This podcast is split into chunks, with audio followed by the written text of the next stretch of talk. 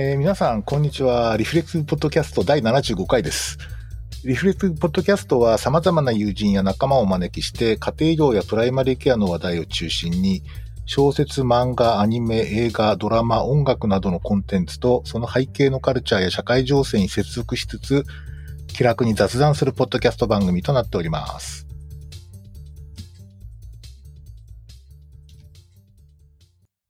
えーということでですね、えっと、ちょっと短いインターバルで今日はあの臨時の収録をしているんですけれども、えーっとですね、えーっと、ちょっと私の仕事の、まあ、ネタになるんですが、私がですね、学術活動としては主とした、こう、主とす、学術活動のフィールドとして、一番、まあ、あの、重きを置いているですね、えープライマリーケア連合学会っていうのがあるんですけれども、それのですね、学術大会ですね、第12回学術大会が、実は、もうすぐな、もうすぐとか明日からなんですけど、5月のうんうん21日からですね、えー23日まで、あの、3日間にわたって完全リモートで行われることになってます。まあ、あの、リモートの学会はもうすごい、もう去年からいろんな学会でそういう形になってるんですけれども、まあ、オンデマンドとライブがあって、で、ライブの方はまあ、明日からの3日間。からオンデマンドでですね、まあ、あの、登録すると好きな時に見られるようないろんなコンテンツが、まあ、明日から7月の21日まで見れるっていう、そういうことになってますね。うんと、今回のあの主催は、えーっと、まあ私のあの、なんというか友人でもあるですね、えー、唐津市民病院北畑の大野舞子先生が、まあ大会長で、えーいろいろ企画されています。でですね、えーっと、今日はですね、えーこの学術大会のまあ、広報委員を やっておられるですね、えー、ケイ氏、ケイ氏っていうか、ケイさんに来ていただいてるんですね。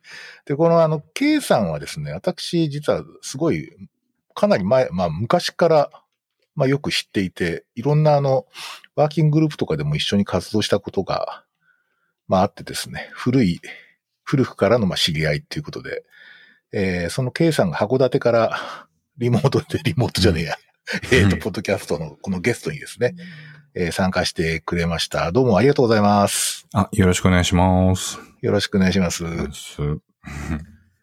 えーっと、函館はいかがですかってなんか非常にざっくりとした質問なんですけど、なんか、例えば感染状況とかどうなんですかね、うん函館は。札幌が今ね、すごいことになってますけども、函館は毎日10人弱ぐらいなんですけど、まあそれ、あはいそれでも函館にしては結構病床がステージ3とかですね。だからそれなりに出ている状況ですね。はい。うーん。あ、そうなんですね。うんうん北海道今、全体としては増えてますもんね。増えてますね。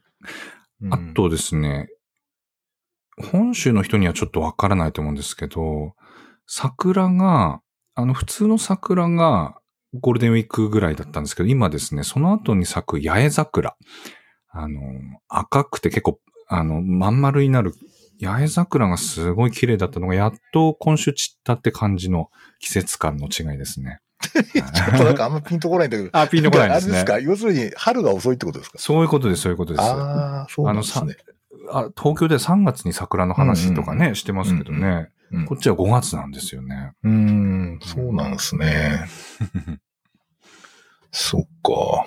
まあ、でもなんか、非常にこう、非日常的な、なんか生活がやっぱり続いてますよね。そうですうね。ん。何か落ち着かない感じと、うん、なんか体の老廃物が溜まる感じですね。確かになんか、そうですね。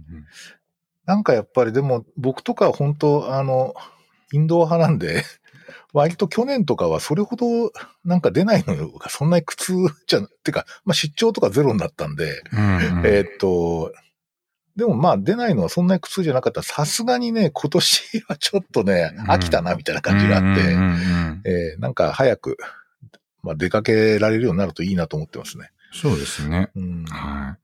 なんか出張でこうリズムを整えてた部分も自分はあって、うん。なんかそれがないとやっぱりなんか老廃物が溜まる感じがこうやばいですよね。はい。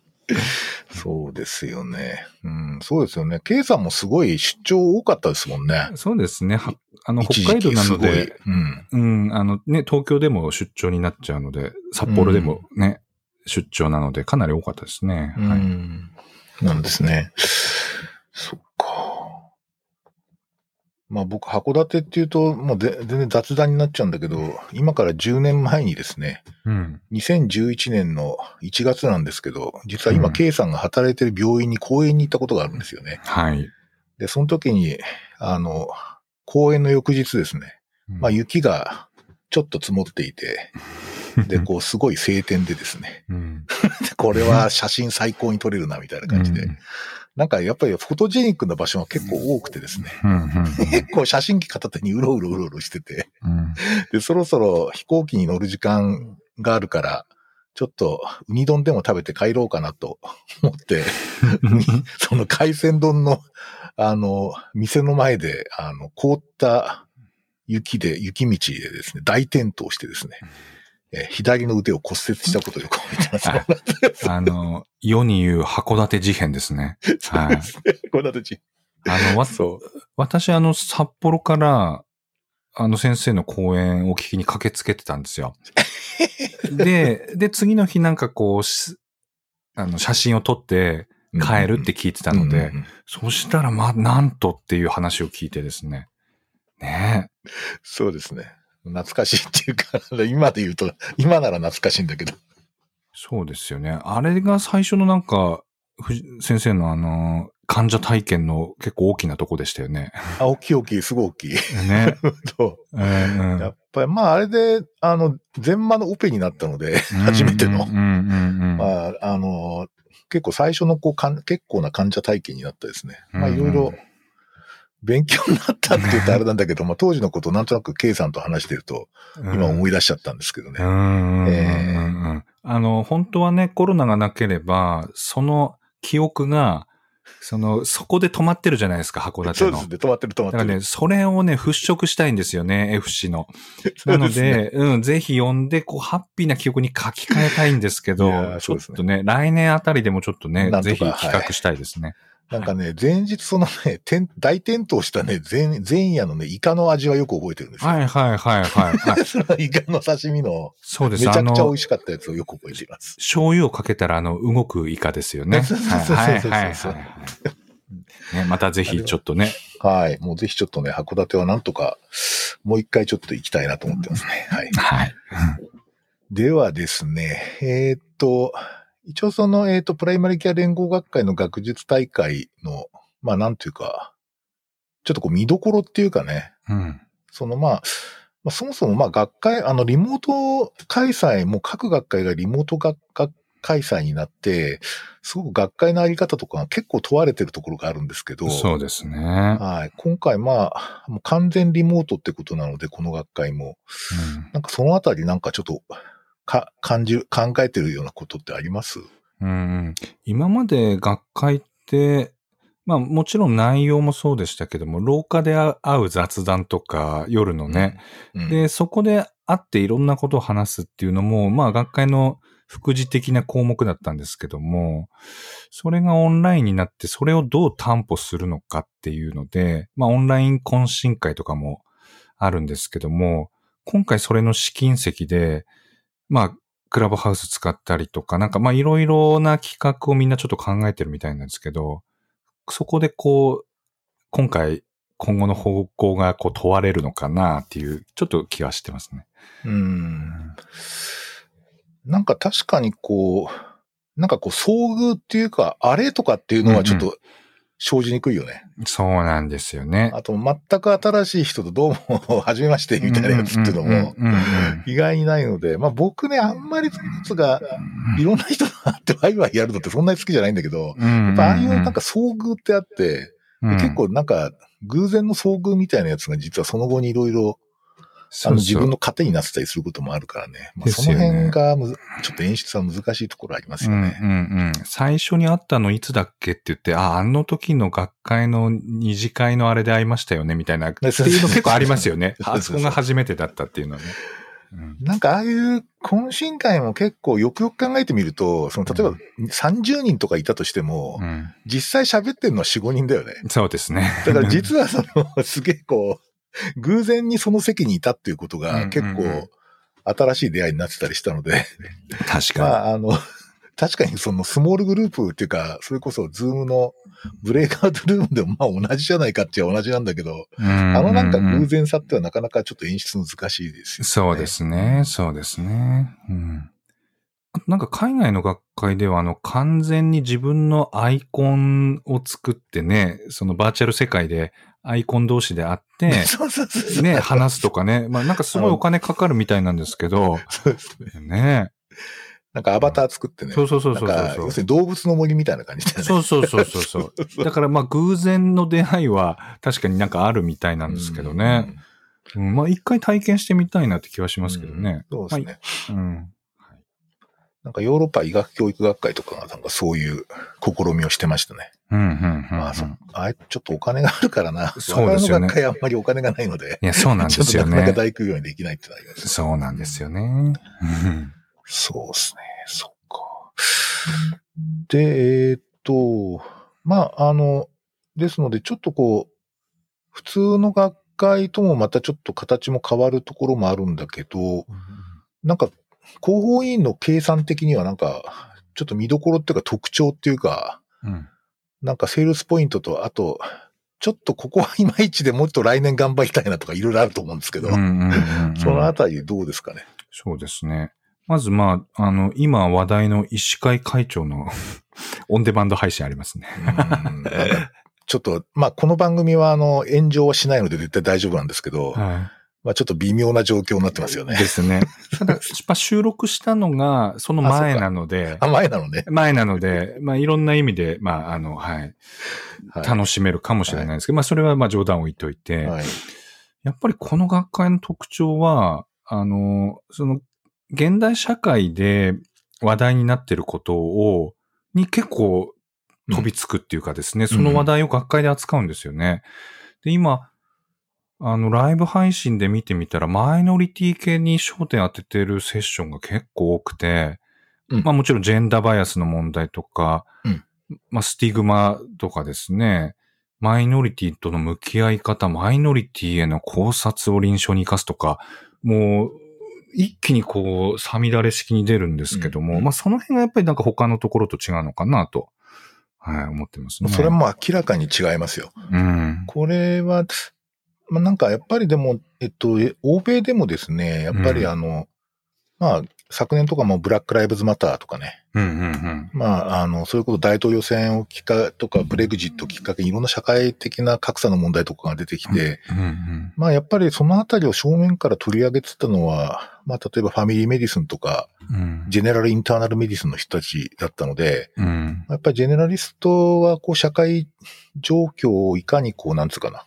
こう、きちっと捉えて、ものを考えていくかみたいなことは、やっぱり一つ特徴かなと思うので、うんすごい僕はいいと思う。まあ、そればっかりだとまたちょっと、そうですねだけど、ねの、これだけいろんなテーマで、あの、特に、まあ、ダイバーシティっていうかな。まあ、そういったことがすごい取り上げられてるのはすごくいいですよね。うん。しかもなんか、一個だけじゃなくてね、だから、うんそういうことをやっぱり取り上げようという人たちが多いっていうのが、うん。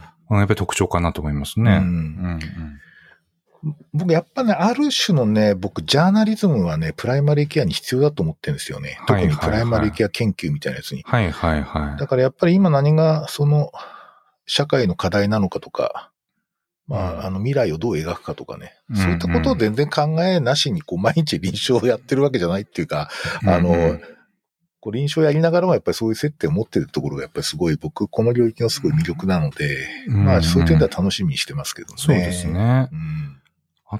ももちろん働き方改革的なところはかなりね、まあバーンアウトの問題とかはまあもちろんまあ昔から言いますけども、まあ今、イクボス。あの、ね、これなんすか、イクボスって。これはですね、よく知らないんだけど。これね、育面って言われるじゃないですか。あの、育児をする男子とかね。それに、あの、理解のあるボスの話だとかですね。育うん児に理解のあるボス？だと思うんですけど、これ違ったら、イケボスじゃないのね。イケてるボスとかじゃない。じゃあ、育児系のボスだと思います、あ育児系のボスなるほどうんうんううんん。ね。えー面白い。ああ。けど、ちょっとね、それから始める真の機械均等、医療界のダイバーシティ実現を目指してなので。ああ、機械均等の問題ね。そうだよね。うんうんうんうん。まあ、そ、そういうテーマがやっぱり多いですね、うんやっぱりね。ううんんうん。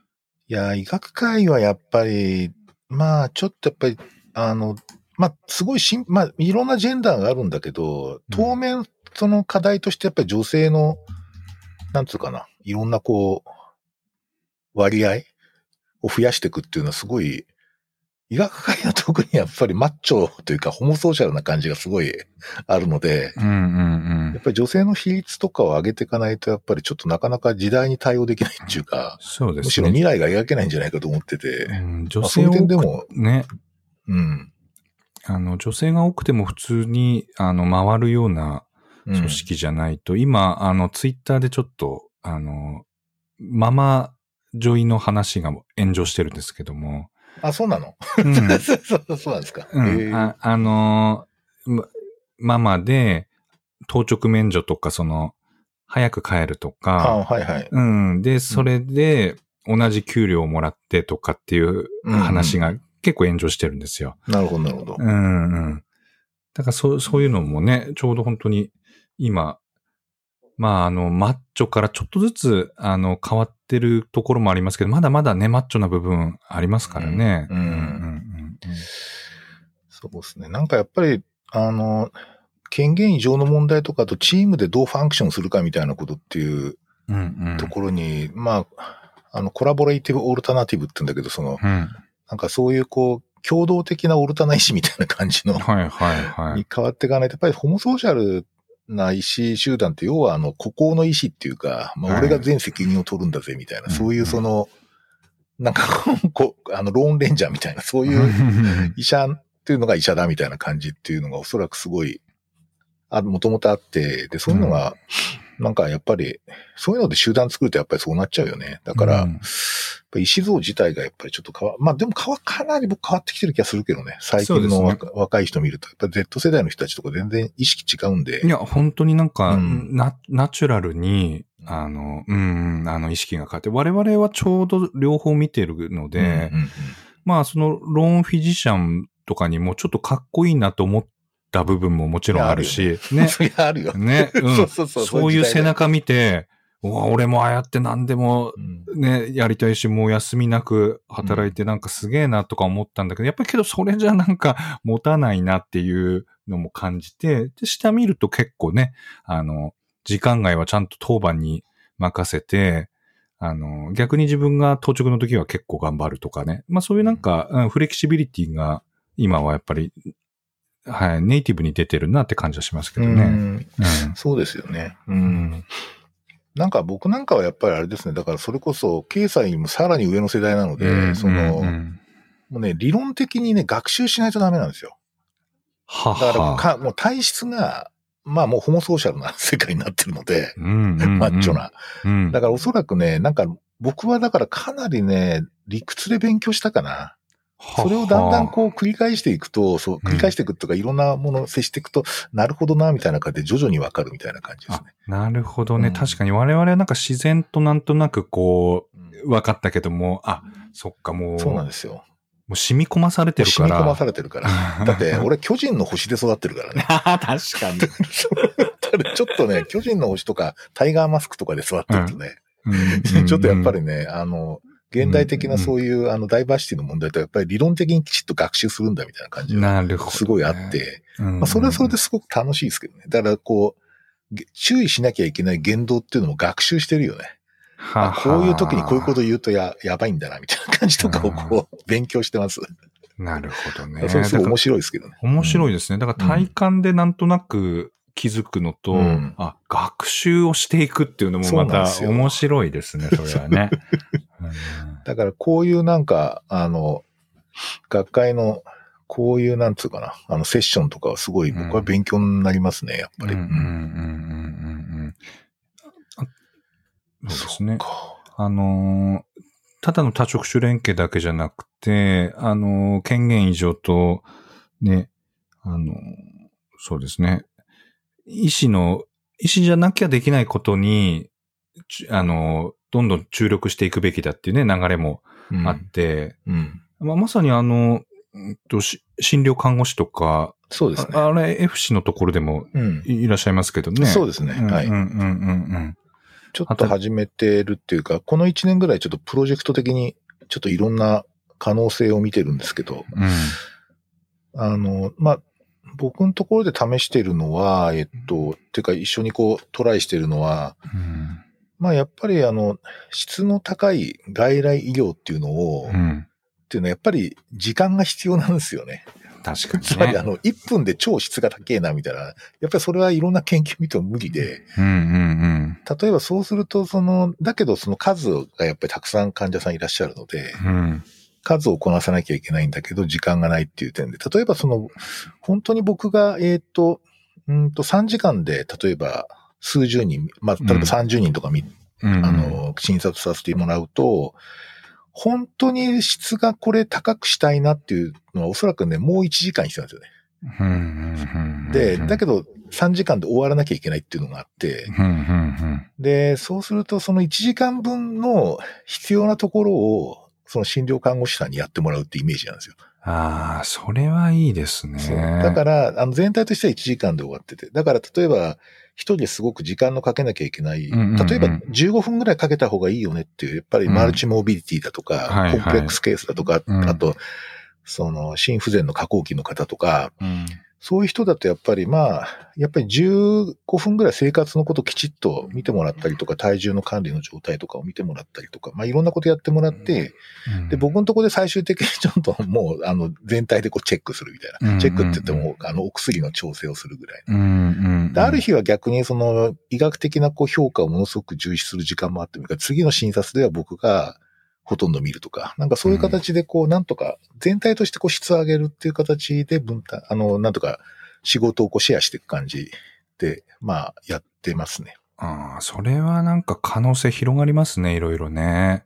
あの、私、それなりに小さい診療所じゃなくて、あの、まあ、4診並列ぐらいのところで外来してることが多いので、それを、あの、自分がやっぱりそうやって時間かけなきゃない人は、ああ、今は俺はじゃあこのモードに入るから、周りの人が回してくれみたいな感じをやるじゃないですか。ただやっぱり、ね、一心二心しかないとこでやってるとね、もう全然回んなくなっちゃうんですよね。そうそうそう。うん。だからそうやって、うんと、進路看護師さんに任せたり、まあ、次の時に今度自分が出たりとか、そうです、そうです。うん、かなり選択肢もあるし、なんかいいうん、いいですね、なんかね。うん、うんなんかあの、海外の例えば、その診療看護師の仕事ってなんか軽症救急を見る人とかってイメージが結構あるみたいなんですけど、実際にはね、コンプレックスケースの共同ケアの時、例えばコンプレックスケースで、例えば医者、まあ、家庭医とその診療看護師でコラボしてみると、うんまあ、ある種質が上がるっていう実感を最近持っていて、うんうんまあ、それをなんとかちょっと実証しようとしたいと思ってるんですよ。で、いいでそれを、それはおそらく来年の学術大会になそうと思います。ちょっと今回間に合わないので。はい。ははこれはまた面白いですね。うん、面白いと思いますよ。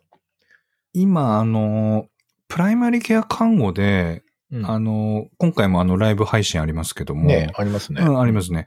あの、それは、その診療看護師って立ち位置じゃなくて、きっと、アシスタントの看護師で、かなりね、できることをやるっていう感じの。そうですね。とこですね。またそれとちょっとまた一歩違って。そうですね。うん、あの、まあ、おそらくね、違いはね、えー、っと、この間の感触だと、うん、やっぱりあのね、診断推論なんですよね。はあ、はあ、そこが入るかどうか。うん、例えば、その、うんと、例えば、硬いがむくんでますみたいなね、今日、あるいはここにちょっと赤いものがあって痒いんですけど、みたいな時に、うん、まあ、それに対して、その、例えば、えっ、ー、と、それはじゃあ医師の診断をっていうのではなくて、うんうん、そのその時点で、これはこの可能性あってってアセスメントしてもらって、ちょっとこう、あの、お薬とか治療のアドバイスを私にいただくっていう感じです。ほうほうほうほう、うん、なるほどね。そうする、それはすごい、あの、それがあると逆にその、なんていうかな、あの、えっ、ー、と、患者への説得力が 上がるんですよ。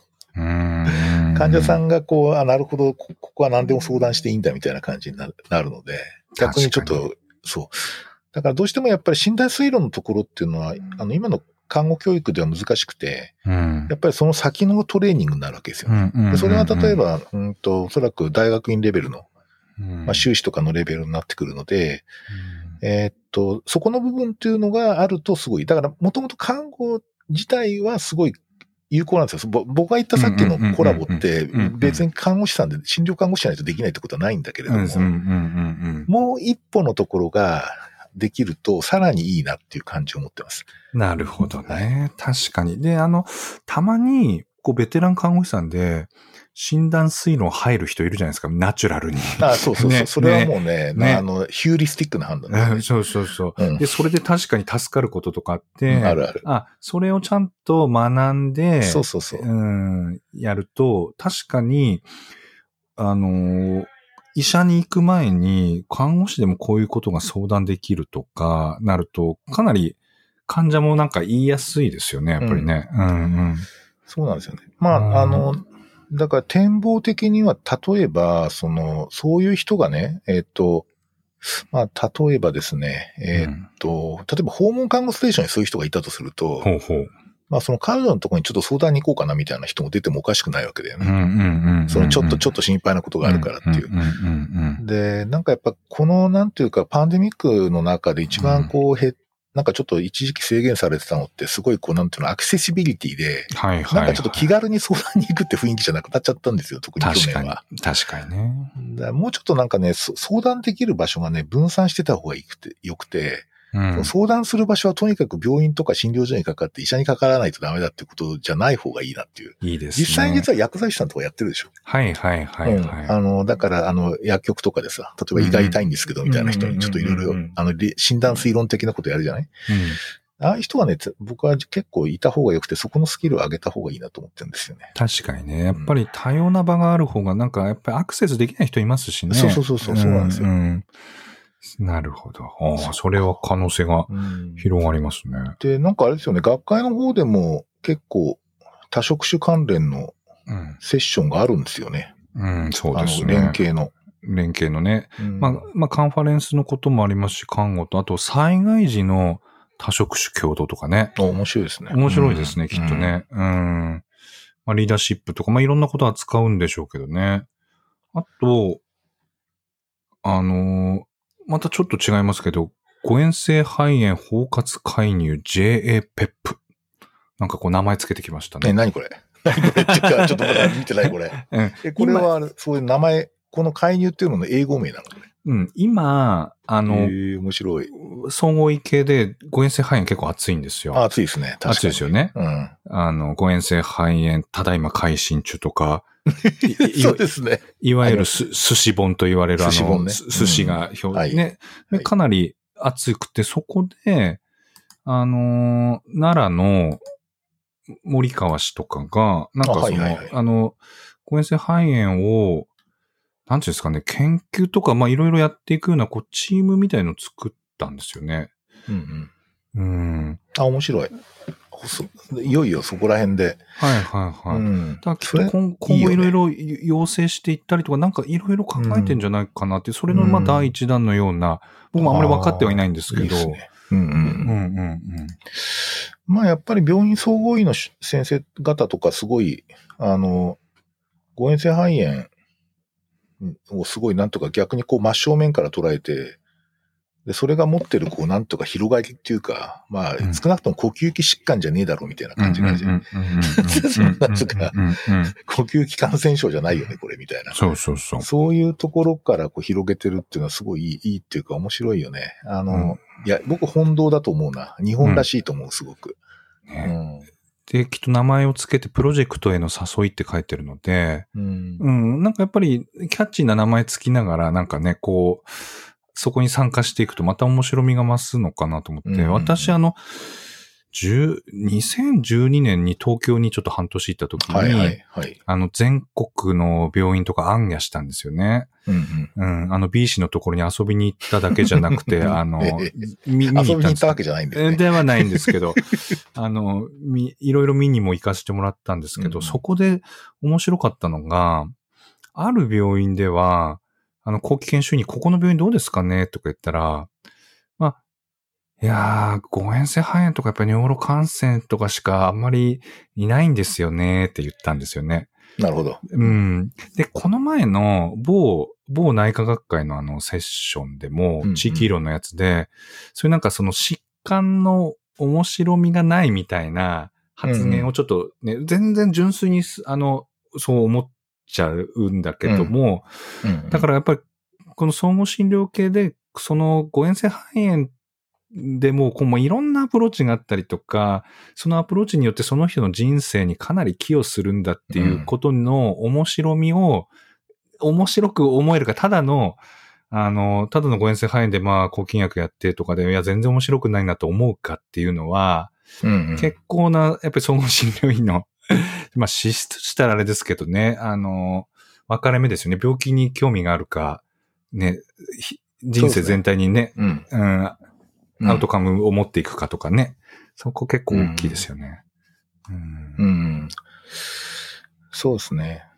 まあ逆に言うと、じゃあどういう病気が面白いのとかって言いたくなるけどね。だからそれね結構、だからこう若くてフレッシュな病気とか合併症がありませんみたいなやつですかうんみたいな。まあそういうのないんだけどもって感じなんだけど。まあ診断困難で診断したぜみたいなね。うんそうね。うんあの、寿司本って言われてるやつとかは、はすごい僕も読ませてもらったんですけど、うんまあそれこそ A6 から、なんていうの？ジェリアトリックスの本堂から、それこそ ACP から、うんうんあそれから感染症の問題自体の本当にピュアな感染症の問題とか、うんあと口腔内の問題とか、そうですね。あリハと栄養。の問題、うんリハ栄養と全部か。絡む絡むから、うんすげえそれ自体が、あのものすごく射程がひ広いですよね。広い、広い。ううんん、うん、うん、うん。なんで、こう、かそういうのにこう、名前つけてプロジェクトとかっていうのはね。うんいいっすねうんいいですよね。ううんん。むしろね、こういうことに関心を持ってるってことがすごく嬉しいのはね、介護職とかなんだよね。はははは。そ、の、やっぱり、あの、まあ、実際にこう、総合医とかにすごく関心持ってる人って実は医者じゃなくて、うん。介護、看護、それから一般市民だったりするんですよ。はい、はい、だからはい。結構、やっぱそういう人必要みたいな、そういうところに視点を持ってる人は、ほあの、必要だよね、みたいなのはすごいあるんですね。まあ、これはもうでも世界的に歴史見てもそうで、うん。あんまりあの医者の内部からジェネラリストが生み出されるってあんまりないんですよ。そうやっぱり。社会的なこういろんな圧とか、うん。いろんなこう流れとかが生み出してるっていうところがあって、あの医療政策と結びついて。だからそういう点でももうちょっとそういう変化の時期なんだろうなと思いますね。うん確かにね、介護職とか、あの、訪問診療とかしてても、そういうことに我々が視点を向けたりする。で、介護職にこう姿勢のこととかいろいろ聞いたりすると、やっぱちょっとなんか、あ、この医者ちょっとちゃんと共通言語で喋れそうって言ってね、目をあそうそう輝かして共、通言語ね。うん、うんそうそう。うんね、喋ってくれますよね。そうですね。うん。言語のレイヤーがやっぱり、あの、全然ちなんか違う部族みたいな、トライブが違うなみたいな感じになっちゃうと、ちょっと話が通じないからね。ね、そうそまあ、うそ。そうういう点ではあれだよね。これ本当あの、多職種のいろんなセッションがあるのは、この学会のまあ特徴ではあるよね。そうですね。うんそれで、あとあれか。他、他の学会さんとのジョイント企画も結構あるんですね。結構やってますね。これ東洋医学会、うんうん。うん、針とかね、あの、漢方系ですね。うん。あとは、もちろん感染症系、コロ、コビットのことですよねうん。高血圧学う会、んうん心身医学会、うん。病院総合診療医学会、ううんん、在宅医療連合学会、うん。ああと臨床疫学学会があれですね。あ、できたんですよね。ね。数年前に。はんはんはんはんうんうんあそこコラボ。そうですね。このあたりは、いいですね。なんか、いかにもこう医学領域のこうマイノリティがみんな集まってる、確かにね。うん それすごいいいね。お互いにいや、、そうなんですよ。お互いにジョイントしたいっていうことですよね。そうそううんマイノリティ同士で連帯しようぜ、みたいな。そうそう 確かに確かにね。うん、なるほど、なるほど。でななんか、やっぱり一昔前よりだいぶ研究とかのやつは出てきましたよね。あそうですね。あうのん、やっぱり若手のところですごいいろんなムーブメントもあって、うん。あの、あとまあやっぱりあの、すごい植物的に言うとやっぱりちょっとが学位が取りうんうん取れるようになったっていうか、プライマリーケアの研究で学位が取れるようになってるんですよね。うんうんうん。質的研究でも取れるようになってるし、だから結構、うんあの、そこはね、もう明らかに20年前と比べると全然状況は変わりましたね。そうですよね。はい。あの、まあ、10年ぐらい前に、あの、まあ、日野原賞の話とかね、うんうんあ見に行った時、まあ、あの F 氏のところのね、うん先生とかよくね、うんあの、時系の松島先生とかのところからうんで、ダダーンって出だして、うん。そっから本当に、あの、アカデミックキャリアを、ね、あの、進む人も増えましたしね。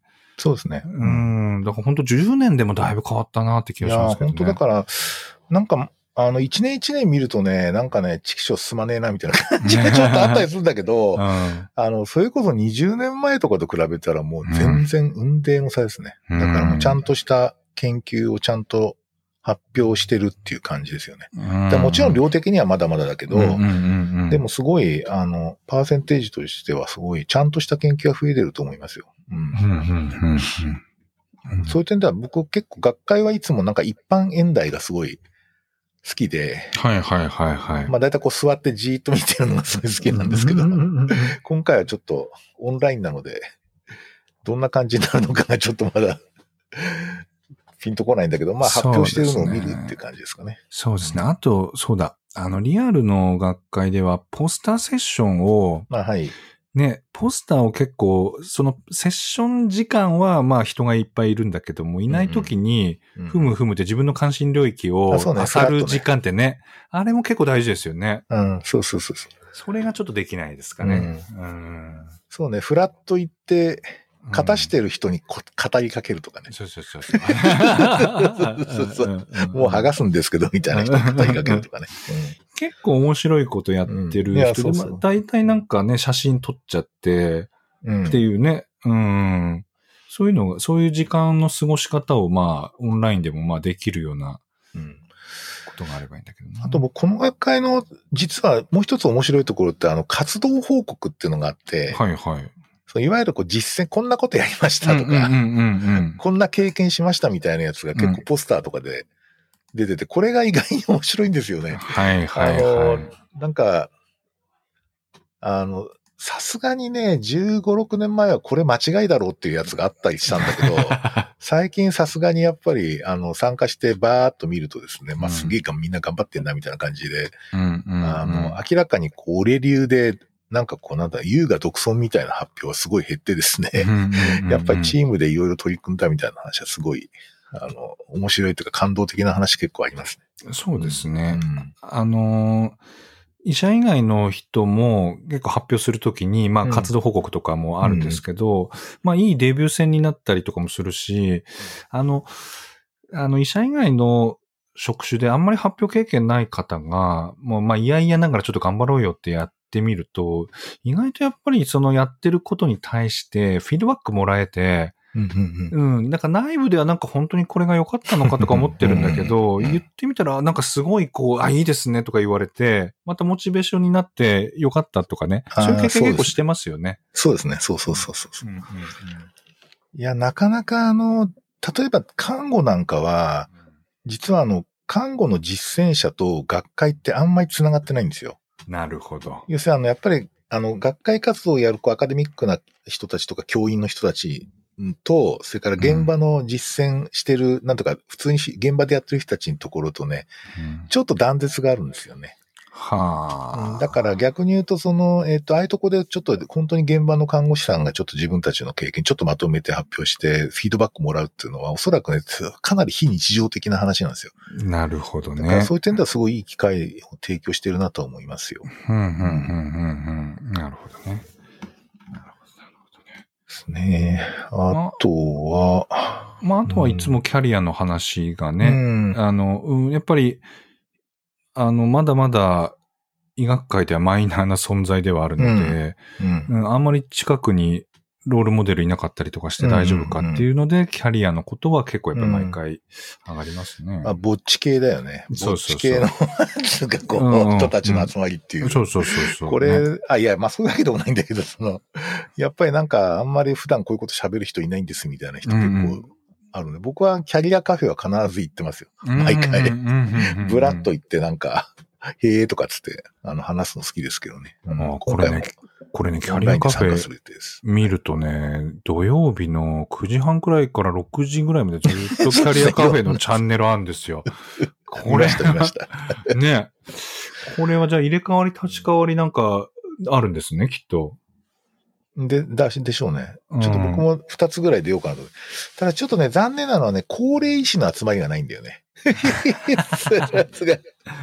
ょっとね、ベテラン、超ベテラン医師集まりみたいなのがなくて、ちょっと、それがちょっと残念なんですけど、いや、それニーズ、ニーズありそうですね。的にやったのかみたいなのがですけど、ね。うんなるほど、なるほどね。ニーズはありますよね。う。うんんうんうんうんうん。まあ、あと、あ、ウェブ懇親会、バーチャル会議ツール、 Remo を使用した。これは何なんですかね？どういうんでしょう？ごめんなさい。ちょっと広報委員会でちょっと分かってないけど、うん Remo。ああ、なんかこう、きっとまあ、ズームに近いんだけど、なんかこう、懇親会に合ったツールなんでしょうね、きっとね。ああ、パーティー仕様な、ズうんームみたいな。うんうんうんうん。きっと、きっとなんかテーブルに座った感じ見たくなるんだと思うんですけどね。うん。う。うんん。ああ、そういうのもあるんですね。うなん、か僕本当はあの、この週末っていくつかこう、すごい期待してた映画があってですね、うんちょっと午後とかは映画見に行こうかなと思ってたんですけど、ん全部延期になっちゃって、あ こう、風紀が。あ、それでそっかそっか。あのね、あの、おそらくこの2日間っていうか、まあ、2日間か。まあ大体もう土日はフル参加だと思います、僕。すごいあっちゃこっちゃに顔出そうと思ってます。ははははははね。ねえ。あとちょっとそうですね。あの、と、発表者とあんまりその、終わった後に普通の学会だとこう質問しに行ってこうね、会話とか、うんうん。そそれがないんですよね。うんうんなので、それをまあ、例えばクラブハウスみたいなやつとか、うん。うん。まあ、ツイッターのスペースとかですかね。ああ、そうっすね。まあ、なるだけ、あ、そうか。じゃあ、あの、僕もハッシュタグでなんとか頑張って、うんあの、聞いたやつをどんどん言うので、それにこう、あれですね、なんか発表者の人が絡んでくれるといいですね。そうですよね。ええで、そこでちょっと話せると、ね、うんあの、うんうん、オンラインでもまたね。こそうですね。う。うんんうんなんかちょっと臨時で考えますかね。なんかそうですね。やっと、こう、あ、ちなみにね、クラブハウスってね、いよいよね、あの、いや、うんまあ、完全に今廃れてますけど、うんうん、まあ一応プラットフォームとしては、まあ、あの、有効に活用できるんだけど、あの、アンドロイド版がついに出たんですよ。あ、出たんですね。はい。で、やっと僕、本当に、あの、iPad でやってたんだけど、ちょっとすごい使いにくくて、はいはい。で、アンドロイドダウンロードしてですね、ちょっと、クラブハウスちょっとやる気になってきました。あ、知らなかった。私もね、あの iPad でやってて、あの画面が横のそうそう、ままなんですよね。横になっちゃう。そうそうそう。ちょっと、ちょっとね、こう見てると首が疲れるとそういうね。なんですよ。う んあの、アンドロイド版で出たんで、ちょっと、それでやろうかなと思ってます。そうですね。ぜひぜはひ、ちょっと、うん、なんか、まあ、例えば、あの、なんかのセッションの後に、ちょっとこれ語りたいなっていうのとか、まあ、あとは、もしかしたら副音声的にね、同時に、あの、ライブ聞きながら裏で喋るとかっていうのもか語ってると、か。うんなるほど。もありかもしれないですしね。そうですね。まあちょっと、あ、でもそれやってみようかな。なんかちょっと、なんかちょっと、ちょっとなんかやってみようかな。うん。うんあの、確かになんかこう、演題発表の時に、その時に、あれでしょ？ルーム開いちゃえばいいんでしょ？そうそうそうそうそで、そこで何か語ってるみたいな感じで。そうそうそうう。う。うんん。だからその、え演題発表の部屋をやってて、ああ、ここれはなんとかだねって言って、ね、つぶやきで、あ、いいっすね。あ、俺ちょっとやってみようかうん な。そう、面白い。それ、それ FC のつぶやきだったら結構聞きたいと思いますけどね。うんねえ。あ、ちょっとね、マジ、マジでも、アンドロイド版が出たんでね、急にモチベーション上がったんですよ。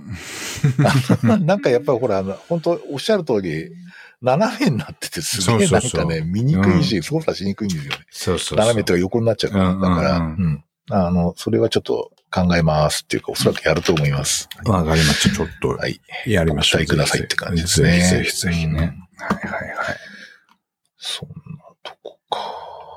なんかかなりいろいろ宣伝できましたね。うんそうですね。学会に関してはね。うんうんうん。まあ、あの、このショーノートの方にあの、登録のアドレスとか僕全部載せますので、はいはい。はい。あの、この今お聞きになってるリスナーさんの方でもし関心がある方はぜひ参加登録してえ参加していただけると嬉しいです。そうですね。はいあと、はハッシュタグがね、そうですね。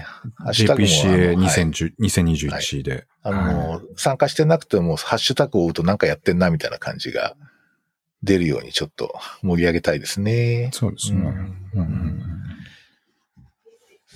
かまあ、学会に関してはそんなとこかな。そうですねう。んうん最近、K さんとしてはなんかあれですか？なんか、うん。マイブーム的なことってなんかあるんですか、まあ、やっぱり、アニメをやっぱり見るのが多くなりましたよね。マジですか？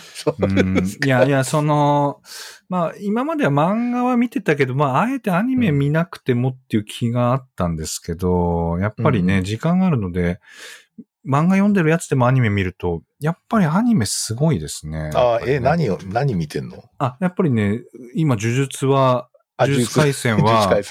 ずっと漫画面白いなと思ってたんですけど、やっぱアニメの方がいいですね。あはい。やっぱあの、まあ、そうなんですよ。あのーまあ、やっぱり進撃とかもやっぱりアニメ見て、うん。あの動きをアニメでやられるとやっぱりね、うん漫画にはないものが出ますよね。うんうんうん。呪術はだいぶアニメになってから、あの、かなり見直したうん。うんうん感じですね。はいはいはい。まあ、大体アニメ、作画的にはアニメの方がすごいっていうか、逆にアニメで火がついて漫画っていうのは結構多いですよ。鬼滅もそうだしね。そうですよね。うん。うん。圧倒的に僕、鬼滅漫画全部読みましたけど、うん。圧倒的にあのアニメの方がすげえって感じ。そうですよね。そうそうなんですよね。やっぱりね、こそう動きのダイナミックさとかうんそうなんね、です映像の見せ方とか、うんあの、アニメでね、あの、時間かかるやつは逆にダメで、あの、まあ、ワンピースとかが典型的なんですけど、あワンピース。ワンピースはね、あの、人気すぎて、その、アニメが原作に追いついちゃうので、いかに引き伸ばそうかとする、あの、一時期の一時期のドラゴンボールみたいな。ドラゴンボールみたいな。そうそうそうそう、んんもう追いついちゃうので、だからもうすごい長くなっちゃうので、アニメの良さってこう短時間でブワって見せれる、そうですね。ね、うんそこを引っ張ると良くないんですけど、まあ、鬼滅とか呪術とかはもう、はしょってガッてね、一気に。行くので、アニメ向きなんですよね。そうそうそうそう。だからエピソードっていうか全部やるつもりじゃなくて、うんうん。あるシリーズだけバシってこう、ある部分だけやるって感じだから、すごい逆に見応えがありますよね。で、漫画も読む気になるし。そうそうそうそうそうそうそう。まあ、あと、まあ、アニメじゃなくても、ちょっと、あの、今は、あの、転生したらスライムだった件。あの、テンスラ。テンスラは、あの、転生ものですね。うんテンスラはですね、あの、小学校の、あの、娘たちと見ても安心して楽しめますね。ああ、なるほど。うんうん。実は転生ものはファミリーで見れる、見れるっていう。そうそうそうそう。あの、うん、あの、安定して見れますね。うんあれはまあ別にアニメじゃなくてもきっと漫画も面白いんだなとは思いますけどああ、ね。いいな。ううんうん。あとはですね、麻雀動画結構見てるんですよ。まあ、あの、うん役満上がるとことかですか？とか、あのね、今 M リーグっていうのをやってて、ああ、そうなんですか。そうなんですよ。ちょっと盛り上げようとしてるんですよね、麻雀界もね。うん。で、その、あの、昔って、その麻雀の勉強って、うんなんて言うんですかね。なかなかその動画とかもなかったので、まあ、ないですよね。うん。今ね、4人の手配とかも全部見れながら、こう、や、や、やなるじゃないですか。だからね、うんうんうんきっとね、上達早いと思うんですよ。ああ、なるほど。うん。で、じゃあ、お自分が上達したいかっていうとね、そうじゃなくてね、なんか最近思ったんですけど、あの、麻雀動画を見ると、なんかやっぱり無心になってこう、役のこととか考えるんですよね。だから。だから、もしかしたら、無意識に、その、このコロナ禍の、なんていうんですかね、無無になれる、うん あの時間とかを欲してんのかなっていう、はい。ああ、面うん白い。に振り返りましたね、ちょっとね。あんまり確かにこれ社会的背景とか考える動画じゃないもんね。全然麻雀動画ってだか。ら素、素でこう、あの、役とか考えて、あれじゃないですか。うんだだからね、なんかね、あんまり疲れないし、とか、うん。そこはこう、面白いですね。うん僕もたまになんかね、稀な役満が上がるところを見たいなっつって、なんか、中連ポートが上がるところとかね、なんか、大数詞、いえ、通位層とか、そうとかね。そういうなんかなんかレアな、絶対見れない、天宝とか、天宝見たの初めてです、動画で。えそうですね。見ました、見ました。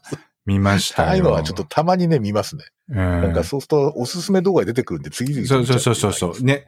そうそう。あの、やっぱり次々とおすすめが、やっぱりまあ、かゆいところに手が届いちゃうんですよね。いやー、ほん、中連ポートやばかったな、みたいな。これうん本当にあるんだ、みたいな感じでした。ねどう考えてもイカ様じゃなかったですから。そうそうそうそうそうそうね。いや、私も中連ポット3つぐらい動画見ました。そう、ついたんですか？上がったら死ぬって言われてますからね。そうですね。うん。やばいやつです。はいはい。あとはね。そうですね。あとは、今日の話題的には、そうですね。K さんって言うと、やっぱ僕なんかちょっと、まあ一時期かな。一時期っていうか今もそうなんだろうけど、結構 ACP 伝道師みたいな感じが あったんですけど、最近どうですか？なんか、そのあたりの動きっていうか。そうですね。やっぱりコロナ禍で、あの、一回ちょっとそういう話が、あの、そういうこと話してる場合じゃないだろうみたいな感じで、なって、まあそれまでやっぱり、あの、診療報酬にもね、ACP 的なところが人生の最終段階における医療ケアのガイドラインとかを参考にして、あの、やってると診療報酬がとかって話がうん。うん。出たので、やっぱり結構猫も杓子も ACP っていう時があったんですよね。うん。で、コロナ禍でちょっと止まったんですけど、また、けどこれが長引いてきたので、やっぱりあの、コロナ禍でも ACP っていう話がまた出てきてます。うんただうんただ、あの、コロナ禍で ACP をって言ってる人の中で、一部やっぱり事前指示取りたいっていう 思惑がやっぱりね。だからもう、もう、もう人工呼吸器つけないとか決めておいてほしいみたいなことに絡めてるところもありますね。うんうんいやー、そうなんですよね。だから、そこは結構や、まあ、ちょっとおそらくね、今はもうとにかくこう、オンゴーイングで、あの、いろんなことが動いているので、ちょっと振り返ってる余裕がないんだけど、うんうんおそらくね、すごいやっぱりか、振り返らなきゃいけない時期が、来ると思っていて、うんで、まあ、一つは、えっと、うんと、今回、今の事態って、僕ね、おそらく日本のね、えっと、まあ、戦後っていうか、うん初めてね、希少リソースの配分の問題が問われたと思うんですよ。はいはいはい。まさにで、ね。そうんうの、ん希少なリソースをどう配分するのかみたいなことって、実は医療倫理の大テーマじゃない。そうですね。でそれが結局今のところ先着順になってるよね。うん、なってるなってる。うんで、そのことをあんまりちょっと今振り返る余裕がなくて、まあとにかくその、なんか先着順でとにかく入れる、入れる人から入るんだみたいな感じになってるのが一つと、うん、あともう一つは、えっと、やっぱりあの今すごく生物医学モデルが優勢になってるんですよね。ここの感染症で。うん。うん。うん。で、実はその、まあちょっとこれはあの、うん、実際にその都内のそういう、えっと、この、えっと、COVID-19 の専門病院とかで、とか病棟で働いてる人とちょっとたまに喋ることが結構あるんですけど、はい。やっぱりね、説明するね、時間がめちゃ減ったって言ってた。確かにね。で、その、だから逆に言うと、そのご家族とかご本人となんかこう今後について喋るとかっていうのがほとんどなくなって、うんうんうん。もうとにかくやるとこまでやるんだみたいな治療にどうしてもなってしまうので、確かにね。で、それによってこう、例えば今まで、例えばご本人の意思とか、うんうんその株、あのどうやってこう、シェアとディシジョンメイキングやってくるかみたいなところに結構、この間ずっと結構日本のさ、医療ってはいはい。行きましたね。割とそっちの方向だ。だって言ったのが、突然こうバックラッシュみたいな感じで、うん。だから逆に言うと、その、花、あの、まあ、変な話ね、かそういうか説明がなくなって業務が減ったって人もいるんですよ。確かにね。うん。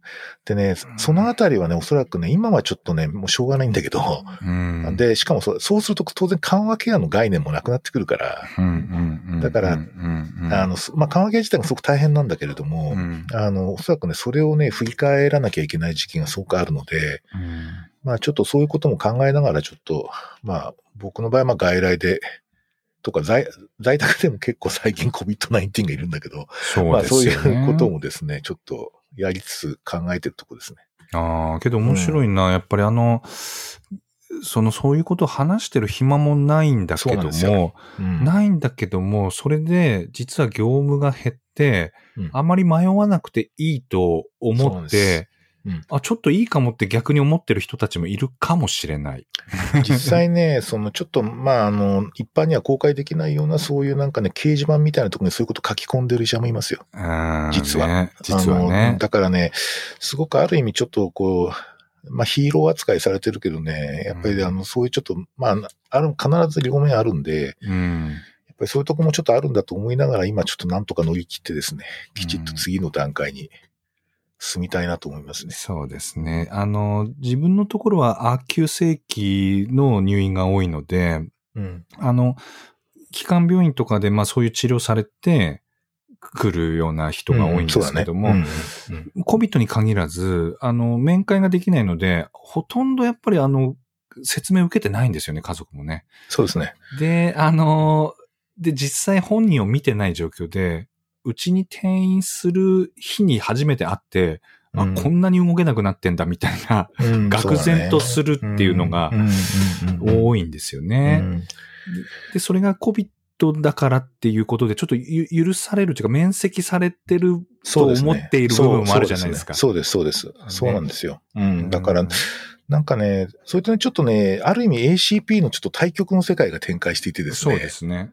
うん。まあそういう点でもちょっとやっぱりこう、なんかそのあたりの振り返りをちょっと一回はや、あなんかもう、もうなんとかワクチンが普及したぐらいの時にちょっとやらないと、なんかこのバックラッシュからもうちょ、もう一度ちょっとこう軌道修正していくっていううんうんうんうんうん。ところがね、やっぱり僕来年あたりすごいポイントになるかなと思ってて。なるほどね。うん。あと一方で、その、あー急世紀に来てから、もうずっと会えなかったので、あの、COVID がなければ、あの、家に帰んなかったって人を、もう会えないから連れて帰るとか、家でなんとか見ませんかかっていう人も多いんですよ、なるほど、なるほど。だから在宅がむちゃくちゃ在宅やってるところは結構、あ、こういう状況でももう帰ってっていうのが結構ありますね。なるほどね。ううんん、もういろんな、やっぱりそういう事例がね、あるよね。ううんうんうんうん。ぱりちょっとなんとなくね、やっぱり忘れちゃうからみんな、ちゃんと記録しといた方がいいよね。あーそういうこと。ううんいろんなことがあって、そう。ほんとバタバタしてるだけなんで。うん。でまあこのポッドキャストもおそらく、これは残るので、クラブハウスと違って。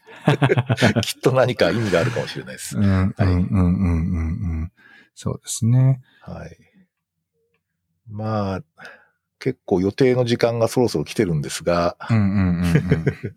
なんか、K さんからなんか、最後、ね最後っていうかなんか、メッセージありますかそうですね。まあ、学会に関してもいいですし、うんうんうんいいですけど。なんかこれ、あの、どうやってまとめんのかなと。だ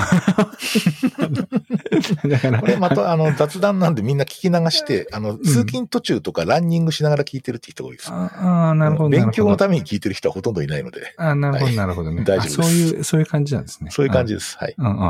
いや、なんかね、ちらっと、ちょっと書いてた、あの、F 氏が書いてる、ナラティブで、ナラティブってどうよっていうのが、はい、はい。そこちょっと気になって、こう、どどうよっていうのは、なんかその、うさんくささとか、なんかそ、そういうことを話題にしたかったのかなって思ったんですけど、どうどうですかね？あそうですね。あの、うんいや、あのね、いや、僕、基本ナラティブ大好きなんで、うんうんただなんかこう、レイヤーがある気がしていて、うん。うんうん。で、やっぱりなんかね、あの、豊かな物語っていうのが、まあ一つあるじゃない？はいはい。それで、ほとんど物語のないルーチンの生活をしてる人たちもいるじゃない？いるいるいる。で、なんというか、割となんか、その、えっ、と、ちょっとこう、ロマンチックに捉える人もいるし、はいはい、はい。まあなんかこう、ナラティブっていう言葉からすごいこう、イメージすることはかなり個人個人違うかなって気がしていて、はいはい。でなんかね。ですので、まあ、あの、なんていうかな。こう、ナラティブ、ナラティブじゃない、ナラティブのことをナラティブって使わないで喋れないかなっていうのがちょっとあるんですよ。それもうちょっとその、、不分けするっていうか、例えば毎日の繰り返しの単調の生活って実は豊かなんじゃないかとか、うんうんうんなんかそういう、こう、あの、ストーリーにならないとかね。うんうん。うん。あのなんかそういう、あと寝たきりの人のナラティブってなんだろうとかね。うんうんううんん。なんかそういうことをね、ちょっといろいろ考えたりしてましたね。ああ、そういうことですね。うん。確かに、イイメージす、あの、その人にとってね、イメージすることが全然違って、まあ最初はやっぱりそのね、なんか素敵なストーリーが隠れていて、こうね、うんああ、それで腑に落ちたっていうね、うん。で、そういうことをこう考えがちで、だからもうルーチンで、なんかもう全然変化のない生活の人とかに、まあ、逆に言うとなんかあんまり興味を持たないみたいな、うんうん。あの、っていう弊害みたいなね、うん。あーそういうのもあるしね。あーだからあの、ちょっと物語診療所の佐藤先生が、うんあのナ、ナラティブっていう言葉最初使ってたんですけど、まさに同じようなことを言っていて、あまりにもこう多様すぎて、うん。あの、共通言語で語れないので、うん。今はやっぱりあまりナラティブって言葉使わないって言ってましたうんうね。ん。例えばひら、ひらがなで書くよね。うん。そうですうね。ん。あれは、だからそういうね、こうなんかちょっと、なんとかちょっとずらしっていうか、以下、うんうん以下を狙ってるかなと思ってて、うんうんうんやっぱちょっと違うことなんだよっていうようなことを、あのメッセージは伝わりますよね。うんうんうんうんうん。なるほど、なるほど。あの、そうですね。あの、結構 FC は、あの、ルーチンのことを結構ね。ルーチンの鬼だよね。そうそうそう。結構、その、まあ、いきなり、まあ、ACP の話にもあれですけど、あの、どういう人生を、こう、なんて言うんだろう、の、望んでますかとかって言われても、うんうん。ね、価値観はどうですかとか、いそういう質問されても、あんまり普通の人答えれないですよね。答えない答えない。ね。そう。うん、だから普通になんかこう、ルーチンこなして生きてて、まあちょっとした楽しみあってとか、そうそうそう。うんうん、。ね。まあそれがまあ人間ですよね。うんうん。そうなんですよ。なんか、こう、割とほら、だからさ、なんかこう、成長物語とか、うんうんうんうんうんなんかあと、悲喜劇とかさ、うんうんなんかそういうこう、ちょっと若干こう、近代資本主義的な。価値観と関係するじゃない、そういうのって。はいはいはいはい。例えば、あの、それこそなんで、あの、最後に和解しましたみたいな話とかっていうのは、まあそういうことが多いよね。うんうんうんうん。だからなんか、あの、割とこう、うんと、近代っていうか、特にこのげ現、まあ近代というか戦後の日本の社会の中でうん、価値とされてたようなことってあるじゃない？うん。例えば、その、えーっと、東京だとさ、えーっと、例えば中央線、小田急線、京王線沿線に一軒家を持って、都心まで1時間半かけて、うん、えーっと、職場に行って、うんで、子供が二人いるみたいな。うんうんで、これがあの、成うんうん功家族モデルなんだよね。なるほどなるほどね。で、だから割とでもそれってすげえローカルな、その戦後のあるじ一時期の理想像なので、うんうん。で、えーっと、なんかそういうことが前提になってる物語と結構あったりするんですよ。だから、なん、かね、えーっと、こう、僕主体、主体の一貫性って言ってんだけど、その、うんうんうん。その人がその人であることっていうのの一貫性を保つのは何だろうっていう時に物語っていうよりもむしろなんか毎日普通にやってることなんじゃないかっていうのが、最近のちょっと僕の認識ですね。はいなるほど、なるほどね。うん、やっぱり、うん、ルーチンの大切さ、うん、ですね。だから、まあ、さっきも言ったようになんか、そういうのに、いろいろ深く入って、隠れた物語みたいなのを、こう、うんあ、あの、なんていうんですかね、語ってくれたとかっていう体験をして、うん。そ、そっちばっかりに行っちゃうと、本当になんか、ルーチンで してる人に興味持たなくなったりとかする人も、まあまあ、稀にね、周りにいますよ。うん、だからなんかね、で、なんかお涙頂戴物とかのやつとかにうん。私がとかって、うん、そういうのを見てるとちょっと怪しい感じになっちゃきちゃいますよね。うん。そうですね。うんいや、だから例えば僕とかやっぱりそういう物語とか、あの、要要するにこう戦後なんていうかな、戦中戦後生きてきた人とかの話とか聞くの、まあ在宅の患者さんとか多いじゃないですか。うんうん。90過ぎてる人とはいはいか、まだ元はいちょっと元気な人でも、はいはいはでそうすると、あの、なんつうか、例えば、えー疎開先の教員やってた人がいてですね。そうすると、そのく、こんな田舎まで空襲が来るのかみたいな感じでって、うーってなって、こう、なんつうか、うん飛行機が、あの爆撃機が飛んでくるんだけど、そうすると、うん。空襲警報が鳴ると、その子供を背負いながら山の裏に上がっていくとかね、うん子供15人ぐらい連れて上がっていくとか、なんかそういう話を聞くと、うん。あの、なんとかな。で、僕はその時やっぱり、あの、その話聞いた時思い出すのは、あの、モスラ対ゴジラなんですよ。それで、その、なんつうか、その、あれってその、なんとか、あのモスラが割と日本の田舎、あ、じゃねえや、ゴジラが日本の田舎の島に上陸する話なんですよ。はあはあはあそれを追っかけて、モスラが追っかけて最後ゴジラを撃退するって話なんだけど、うんそれがね、めっちゃ田舎の、こう、漁村みたいなと、あの、島の漁村みたいなところにゴジラ来るのめっちゃ怖いんですよ。で、そうするとあの、反射がカーン、カーン、カーンってなって、住民がみんなこう山の方に逃げてるわけね。うんうん。あ、でもゴジラ山の方か、こっちだ、こっちだけダメだ、みたいな感じって、それを思い出して、思い出しながら聞いてるって、それは何何かっていうと、つまり自分の中の重大な物語と接続させてるわけね。なるほど、ね。で、そそうするとね、なんかね、あの、そういう時の気持ちってどうなのかなとかって考えてたなんかやっぱりこう、本当にわかる時ってやっぱり自分の物語体験とかと接続しないとやっぱり理解できないところがあって、だから、ああー、それは大変だったですねとかって嘘じゃん、大体。ああ、そうなんですねとかって言うけど、なんかね、そこがね、深みがない場合が結構あるんですよ、医療従事者。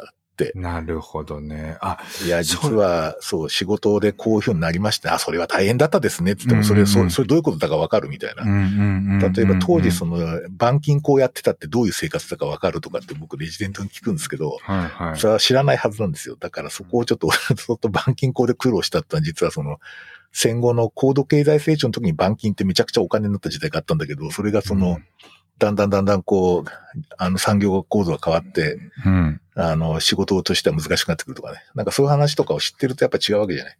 はいはいはい。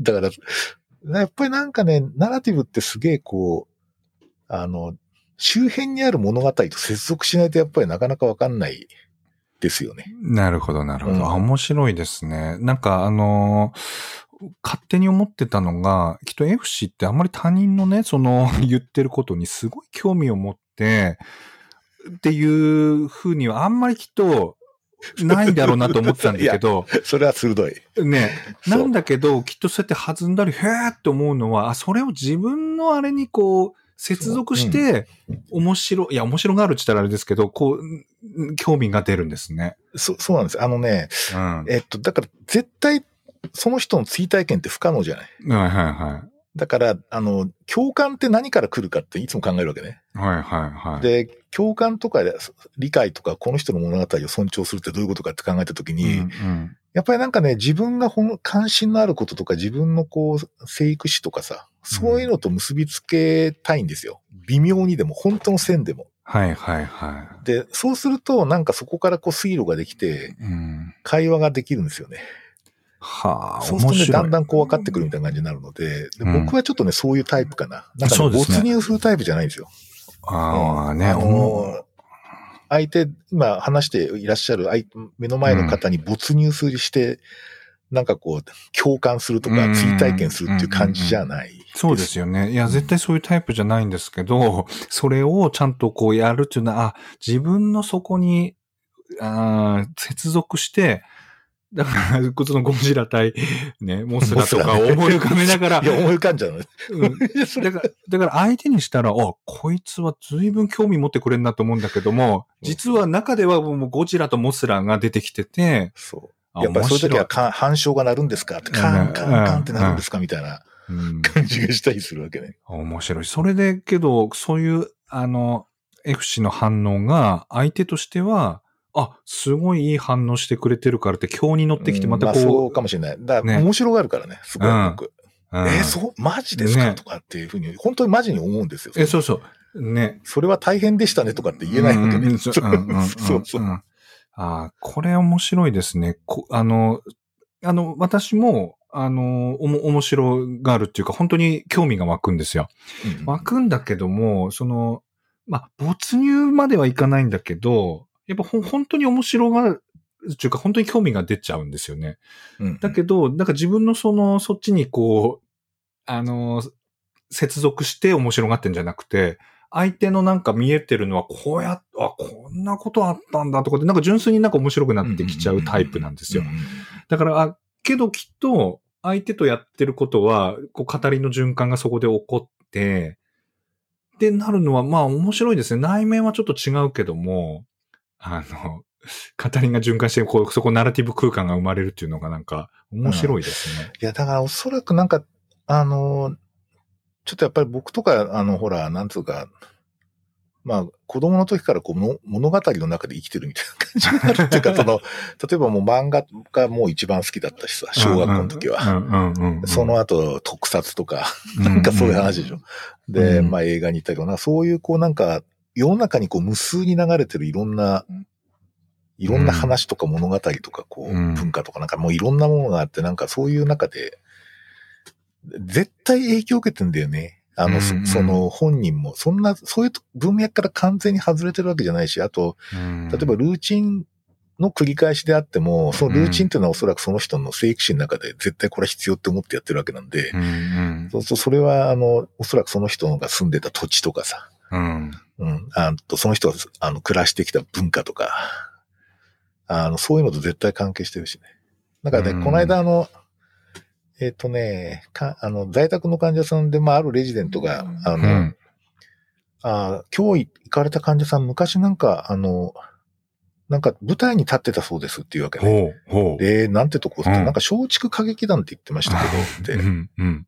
で僕とかマジかみたいな感じで。で、そうすると、その、だけど、あの、やっぱり知らないじゃない。知らない Z 世代で知らないですよ。うんそうすると、あそう、あ、そうなんですねっていうしかないじゃない。うんうん。で、そうすると、その僕はその時だから、松竹歌劇団って実はあの、倍賞千恵子っていましたみたいな、そういう話しても、それも知らないから、うん とりあえずあの、今度写真見せてもらってよっていうふうに言ったわけ、その時の舞台の時の。うんうんで、で、あの、写真見せてもらいましたけど、なんかすごいですって、すごい派手な、こう、派手なっていうか、そう舞台衣装着てすげえ、こうなんかラインダンスみたいなの踊ってましたみたいな、なそういう写真があったりしてですね、うんいや、実は松竹歌劇団ってちょっとウィキペディアで調べてみてよ、みたいな。そうすると松竹歌劇団に入るって当時でどういうことなのかとかっていうのは少しわかるじゃない。はいはいで、。そうすると、あの、その人、そのさ、あの、なんつうか、ちょっと認知症でもうフレイルな方が、実は、そういう青春時代を送っていたっていう、うんそこでなんかいろんな苦労もあったみたいな、なそういう話がすげえ、なんか、やっぱ調べるとわかるから、うんうんううんん、だから、あの、そういうの調べようよとは言ってるね。うん。うんあそういうのが出てくると、なんか、その人の、への見方もまた、なんか変わりますよね、なんかね。いや、変わりますよ。あうんの、やっぱり、こもう昔からこういう人なわけじゃないってことですそうそうそう。やっぱり、そうそう、前からずっと、もう人生があって今ここがあるっていうね。そ、それがおそらく僕、あの、ナラティブ・ベースメディスンの本質だと思ってて。そうですね。あの、やっぱり初期研修医とかで、病院でそういう人ばっかりしか見てないと、うん。もうなんかもうずっとその日、こういう人だったって思っちゃったりしてね。だからなんか、なんですけど、実は本当にゆ、あの、面白い、こう、いろんな人生が、まあもちろんね、あの、そんな松竹歌劇団のようなあの派手な ことじゃなくても、うんなんかややっぱりこの人に輝いた時期があったりとか、なんかそういうのを聞くだけでだいぶ見方って変わりますよね。うなんかね、僕ね、ついてないだけの人生って絶対ないと思ってて。そうですよね大体、なんかね、ごあの、うんちょうど帳尻が合うようになってると思ってるんですよ。だから今がすごく調子悪くて、ここ10年ぐらい結構か、あの家族の状況も悲惨だけど、実はその前に結構いい時期があったんじゃないかとかそっちの方にむしろこう話を聞いたりしてますね。うんうん絶対帳尻合ってるはずで、ずっとマイナスなはずはないっていう。そうですよね。ちょっとまあ思いつつ聞いてますうん稀にいますけどね。そうですね。ついてないなっていうね。うん。うん、だから、その辺なんか、あのーまあ、やっぱり上がこう、気づかせていくような、うんなんか働きかけとか問いかけとかをうん。していくっていうのがやっぱり教育的に大事ですよね、きっとね。うん。うん。なんかね、僕はそこは結構重要だと思ってて、っていうかもうそれしかできないかなと。いや、むしろあの、お薬の名前とか最近の疾患概念とかレジデントから教わってますから。だから、むしろ松竹歌劇団について教えるみたいな感じで。なるほど、なるほど。だけどなんか関心も、だら、から、だから本当になんか接遇的に言うとさ、そうなんですね、すごいですねって言ったって絶対分かってないだろうみたいな感じあるじゃない？ままさに オスキーのお作法ですね。そうそうそう。うん、だからそれはちょっとね、あの、コミュニケーションとしてやっぱ面白くないし、その、それほど有効ではないし、うん、うん、なんかやっぱりちょっとバイオメディカルモデルになっちゃうんだよな、それやってると。い